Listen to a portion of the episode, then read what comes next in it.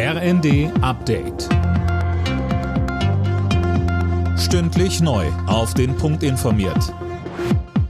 Ich bin Linda Bachmann. Guten Morgen. Die Ministerpräsidenten der Länder beraten am Nachmittag mit Kanzler Scholz über weitere Entlastungen in der Energiekrise. Bei den Gas- und Strompreisbremsen haben sich Bund und Länder offenbar schon angenähert und auch beim Nachfolger des 9-Euro-Tickets sieht es ganz nach einer Einigung aus.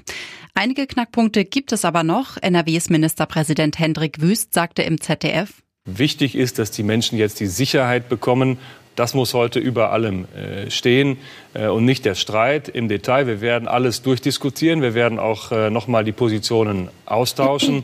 Wir werden über alles noch mal diskutieren. Beim Wohngeld war der Bund nicht sonderlich beweglich.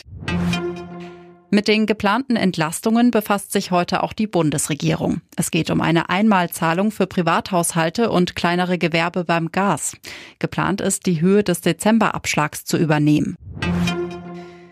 Bundesgesundheitsminister Lauterbach will die Krankenhäuser wegen hoher Energiekosten mit Milliardenhilfen unterstützen.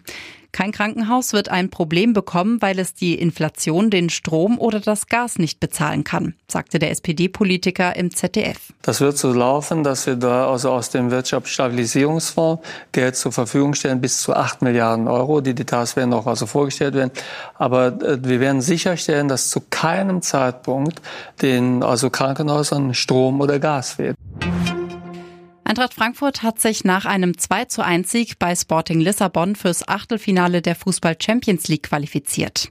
Leverkusen spielte gegen Brügge 0 zu 0 und macht in der Europa League weiter. Und der FC Bayern gewann gegen Inter Mailand mit 2 zu 0. Alle Nachrichten auf rnd.de